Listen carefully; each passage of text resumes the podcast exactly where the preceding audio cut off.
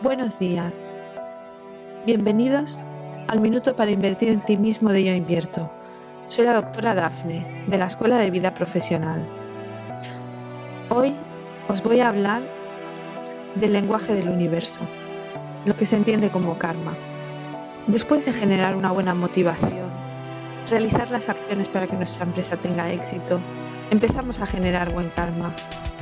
El universo nos empieza a escuchar si nuestra motivación es querer que este mundo sea mejor, vibramos en emociones positivas generadas por el altruismo, nuestro karma será bueno.